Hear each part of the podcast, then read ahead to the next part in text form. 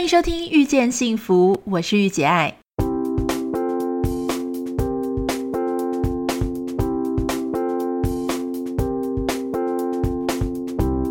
在《遇见幸福》节目里，你可以听到很多不一样的想法。有时突破自己的盲点，只需要一句中肯的建议。你准备好收听今天的《遇见幸福》了吗？大家好，我是玉姐爱。不知道大家上个礼拜过得怎么样呢？首先是要先来跟大家更新一下我们在美国的生活状况。美国，我想大家可能知道，在今天以前哦，我们已经是有五十万的 coronavirus 确诊。死亡数字呢，也是全世界最高。当然，其他国家可能是一些官方的数据啊，或是呃，因为他们没有大规模的筛检，所以数字上来说，其实大家的基准点不太一样。不过，不管怎么讲，其实美国的状况都是很严重的，特别是在纽约哈。我就有跟有很多我的纽约的朋友做一些联系。那当然，他们有一些人，我之前有提到说，有一些人可能家境很好的，他们可能已经去一些郊区啊，或是山上的度假别墅去躲这个这一次的疫情。那有一些呢，可能就跟我们一样是一些上班族的，那他们就是必须要留守在他们自己的家里，也是足不出户。我自己呢，其实是就是尽量能够不出门就不出门，大概都是上网去请呃一些快递啊来送食材或是食物，大部分时间都在家里煮。然后我们就发现说，哦，原来在家里煮其实还蛮省钱的，因为美国的呃各个方面的生活消费都蛮高的。虽然大家会说，哦，好像美国人的月薪在美国工作月薪好像相对来说比台湾高，可是你看哦，像我们平常吃一个很普通的呃餐点沙拉，哈，就是牛肉沙拉或牛排沙拉，好了，这个是那种比较普通的餐厅，一客大概就要十四点多块，将近十五块美金，然后还要含税，所以其实你吃一吃，差不多一个人就五百块台币才是中餐而已哦。所以，嗯，自己煮当然是省钱很多，但是我也是煮的有一点很厌倦，因为每天都要煮，然后你的食材就是冰箱那些东西。老实说，你那些把戏啊，换来换去，换来换去，可是，一餐就是会煮出两到三样嘛，实在是有时候已经没有灵感了。没有灵感的时候。呃，就会吃泡面。好险，队友也不太会计较，就是说他到底吃什么，所以这个就还好。今天想要跟大家分享一个我前两天在 BBC 上面的看到的一个非常让我难过的一个新闻，哈，一个故事。这个故事呢是 BBC 采访了在纽约布鲁克林区，也就是非常严重的那一区，哈。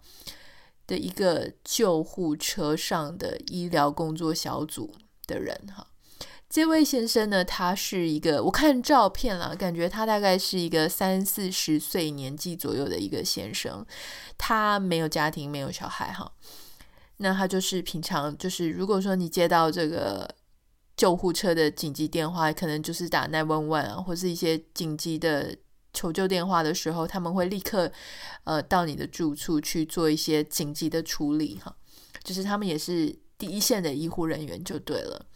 那 BBC 的记者就问他说，在 Coronavirus 期间呢，他的一些生活的状况到底是怎么样？现在这个故事，呃，引发我的好奇，因为我们大部分人都是躲在家里嘛，那大概也可以想象说，医院里面的医生可能就是忙着一直做一些医疗行为。但是对于这个呃救护车上第一线的人，他们到底看到的是什么样的世界？当时我因为很好奇，所以我就读了这一篇故事啊，这篇报道。那他说呢，其实像这段时间，他们几乎是每天都没有休息，呃，一天工作十六个小时，从早上七点就开始一直工作到啊、呃，工作十六个小时，这样到晚上很晚的时候。那他说。这个时间呢，当然你七点要上班，你肯定是六点啊五点多你就要起床，所以一天真的没有多少时间可以休息哈。那他就是提到说，以前呢，在九一一的时候，大家想之前发生最严重的一个呃，需要大量救护人员赶到现场，就是他们最忙的那段时间呢，上一次可能就是九一一了。九一一呢那一天，他说就他印象所及，当天有六千四百通电话，但六千四百通电话呢打到这个打给救护车紧急救护中心。并不是代表有六千四百个病人，因为很多人可能是都同时打了电话，想要通报这件事情，所以这个数字跟病人的数目其实是不一定会对得起来哈，可能是会呃打的电话可能会多于这个呃受难者。他说：“可是呢，最近几乎是每一天都是六千五百通电话。他说九一一那是只有一天六千四百通，最近是几乎每天都六千四、六千五百通电话，就像每天都在过九一一那样子的生活哈。那他一天呢？因为他们当然美国有非常非常多的小组跟救护车在待命，他一天就要去大概十几个。”就是这种非常重症、需要非常急难的这种啊、病人或病患的家属的家里，那你可以想象，他可能从早上七点就开始出发，八点、九点、十点、十一点，哈。他提到说，在三月二十二号那一天哦，是这个非常非常非常漫长的一天，呃，那一天有非常多的。这个电话打进来，大家可以还记得的话，可能就是在三月底的时候，纽约其实才开始。美国其实在这次的动作当然是相对比较慢一点哈。那但是这个这位先生呢，他就提到讲说，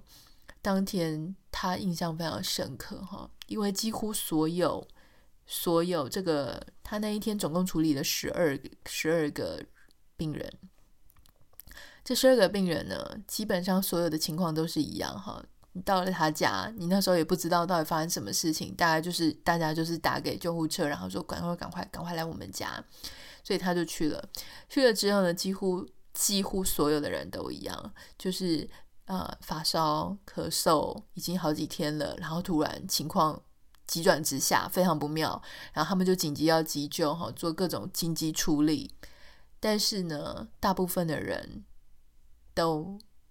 没有办法活着到医院，甚至是他们在急救的时候，对方就已经失去了生命迹象。哈，那他提到说，呃，我觉得有一个故事，我看了真的忍不住就哭了。哈，他有提到说，其中有一个女孩子，她到了这个家里的时候呢，那个女孩子年纪很轻，她正在帮她妈妈做 CPR，然后看到这个救护人员，就看到他们到了之后。这个女孩子就有告诉他们说，妈妈好像是得了那个，哦，那个就是指 coronavirus，然后她的症状是发烧、咳嗽好几天，然后突然喘不过气就倒下来了，然后她紧急帮妈妈做 CPR，一边打电话请救护车到他们家，然后当然他们就赶快做非常标准的作业流程，就是做一些紧急的一些急救啊、处理啊，哈，那就有一个。呃，这个医务官就开始帮他妈妈做这样。那这位这个受访者呢，他就提到说，当下他有问这个女孩子，他问她说：“你是你们家唯一的家人吗？哈，你们家有没有其他人？”因为他主要是要了解说，有可能呃，第一个家里有多少人，有没有其他人，那有被感染风险的可能有谁，他们都必须要做一个这样子的了解。结果这个女孩子跟他讲说。我现在是家里唯一的人了，因为三天前你们也曾经来过，就你们也有人有一个小组曾经来过我家，然后那时候是我的爸爸，啊，他的爸爸也一样有咳嗽有发烧，然后那一天在急救当中就离开了人世，然后三天后换成他妈妈，然后另外一组救护人员。来他妈妈这边，然后帮他妈妈做急救。这个受访者呢，他听到这边的时候，他觉得这件事情真的是太残忍了哈。如果他妈妈也有个什么万一的话，那怎么办？然后他就看向这个正在帮他妈妈急救的这个医务官，医务官抬起头，露出一个他非常熟悉的表情哈。因为他做这一行已经做了十几年了，他一看到那个医务官的表情，他就知道，虽然医务官没有说话，但是医务官的眼神就是在告诉他，没有救了。也就是说，这个女孩子她在三天内因为 coronavirus 失去了她的爸爸，又失去了她的妈妈，她的爸爸甚至都还没有安排后事。那她他说他当下真的非常非常崩溃，就是虽然每一天他都要看到非常多很相似的一个状况，但是从来没有一天是他必须面对。一个女孩子，她必须在三天内失去了她的爸爸，又失去了她的妈妈。那当然，我现在讲到这里，我也是蛮哽咽的，因为我其实看到这个报道的时候，我就哭了哈。我觉得这个事情是对这个女孩子真的是非常大的一个打击。当然，对这个医护人员，整组的医护人员来说，这个都是非常难以去面对的事情，因为他们是第一线就要去扛起。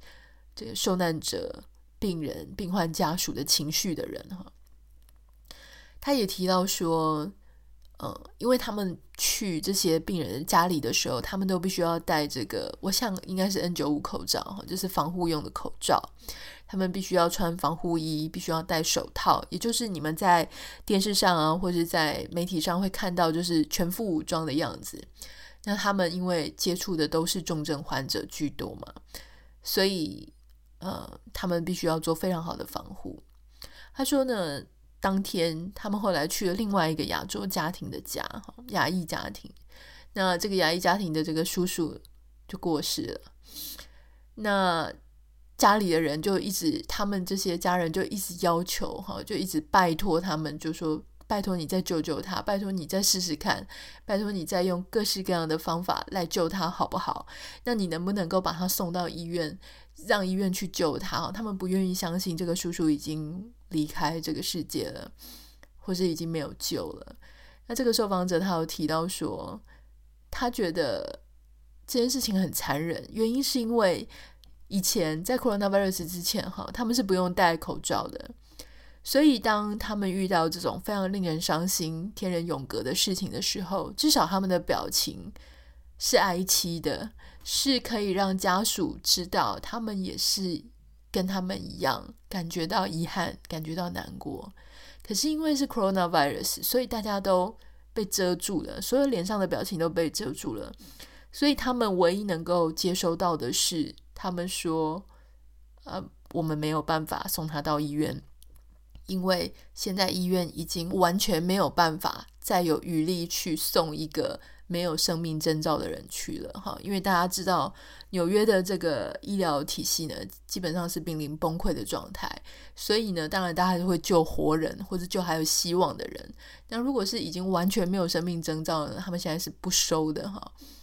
也没有余力能够收了，所以他必须要跟家属很冷静的去讲这件事情。可是他没有办法让家属看到，其实他也难过，他也很遗憾。那这件事情就是，呃，我想这些在做这么呃困难、艰困但重要的这种第一线的医疗救护人员，他们的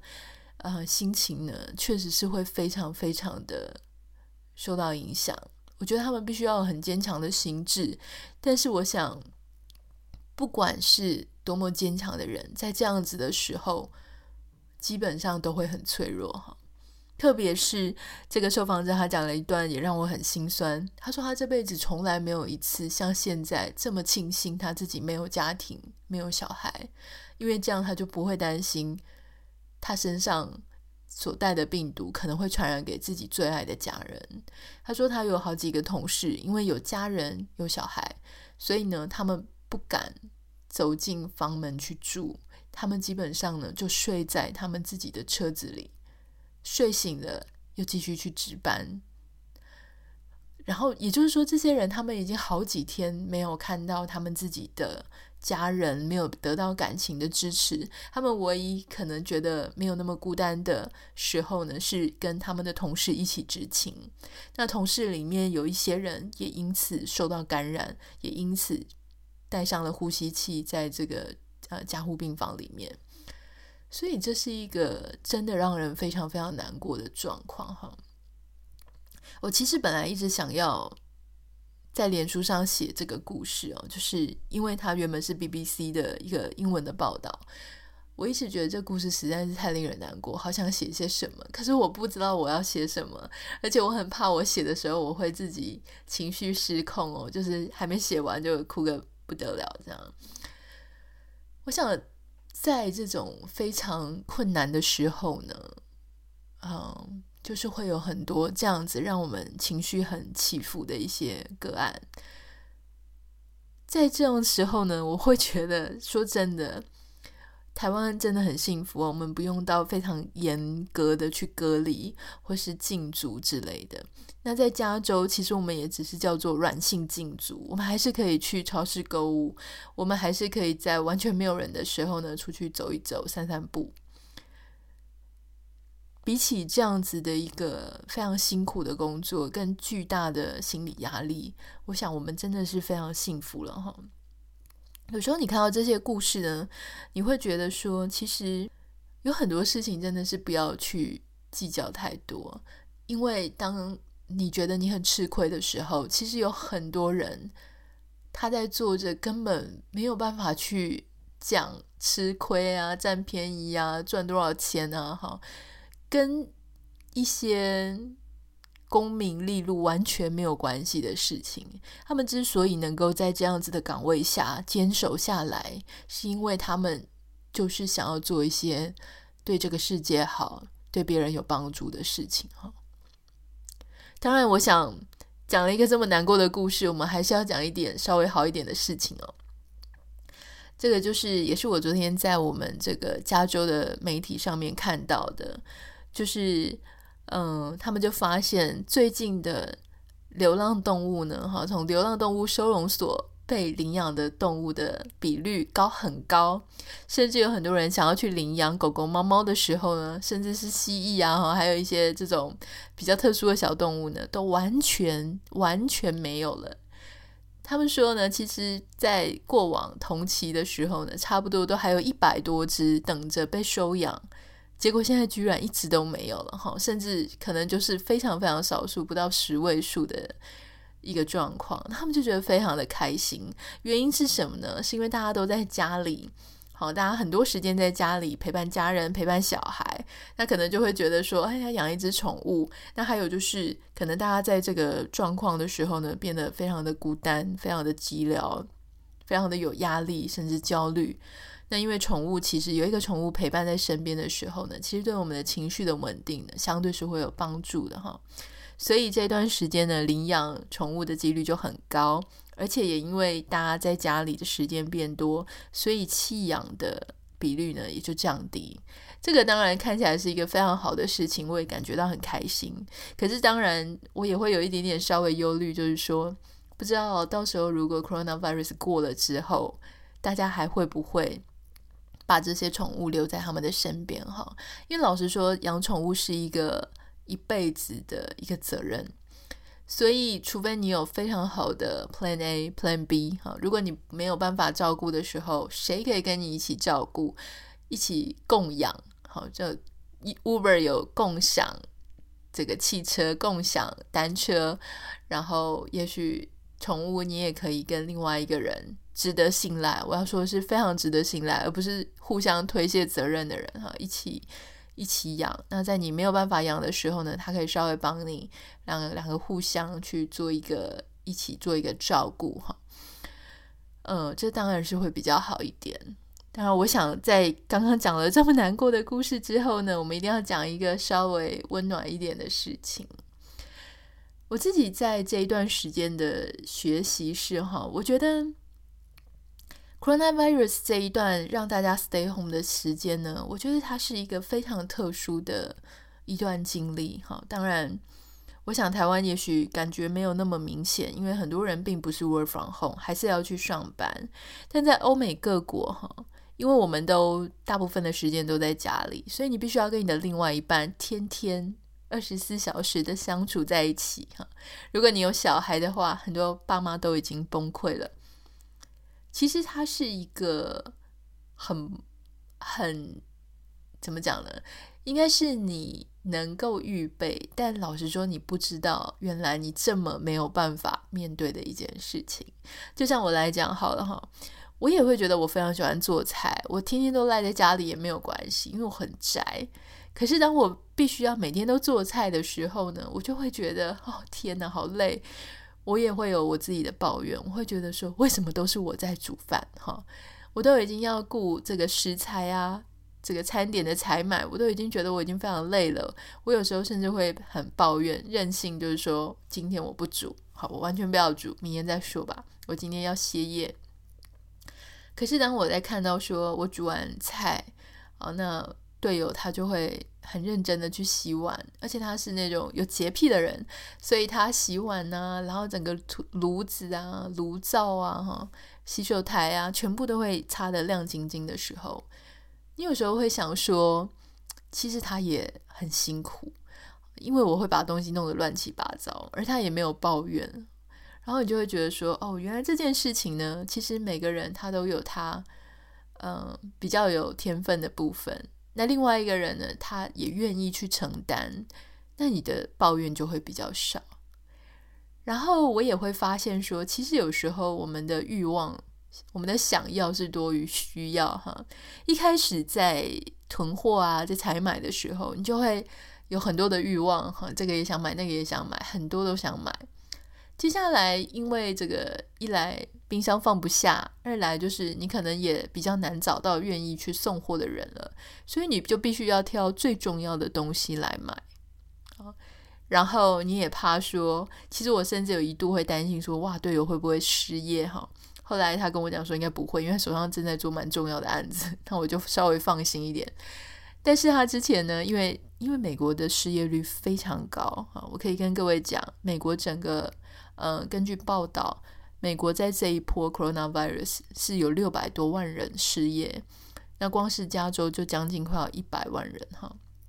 所以我当然会担心啊，因为。我们在美国，当然我还是在台湾有一些业配啊，或者一些其他的收入。可是美国光是这个房子的房贷啊，还有他的生活费，其实是非常高昂的。嗯，我在我觉得在这样子的一段时间里面呢，我们会互相的去讨论很多事情，包含就是说我问他说：“诶，那你如果失业的话怎么办啊？”好，就是有一些各式各样的问题，我们会去。做一些讨论，这件事情是如果没有这一段 stay home 的时间，你可能不会去注意到的。那还有一些人，他培养了各式各样的专长跟兴趣，例如说，嗯，我现在就有很多朋友，他们以前都是啊去旅游，去哪些餐厅吃饭打卡，现在都变成自己在变成烹饪大师，变成烘焙大师，然后开始画画，开始在家里做健身操。我前几天还看到有俄罗斯的芭蕾舞团的舞者，诶，甚至在家里的厨房也开始跳芭蕾舞哈。你就会发现说，哇，大家人的潜力真的是很无穷的。有时候我们是没有一个机会去看到自己其他的面相，没有一个很好的时间点，让彼此有更多沟通的一个呃契机。所以我不能说 coronavirus 是一件好事情，哈，绝对不是，因为太多的人因为 coronavirus 丧生，然后失去了所爱的人，失去了宝贵的生命。可是呢，对于其他的人来说，甚至是其他的动物，哈，包含濒临这个绝种的海龟，他们开始到印度的海滩去下蛋，还有很多很奇妙的关于生态，呃，关于动物啊，他们开始。有一些不同于以往的啊，比较好的一个方向的繁殖啊，哈，或是生活就在这段时间发生。我觉得这都是给地球稍微喘息的时间，也给我们另外一个角度去观察自己原本的生活。或许在 coronavirus 之后，诶，你会突然喜欢上这段时间某一个面向的自己，然后继续持续下去。我想我们都要乐观以待。然后我们要用最勇敢的呃心情去面对，因为我们是活下来的这群人，我们都非常幸运。我也希望这个礼拜大家都能够过得很好，我们就下个礼拜再见喽，拜拜。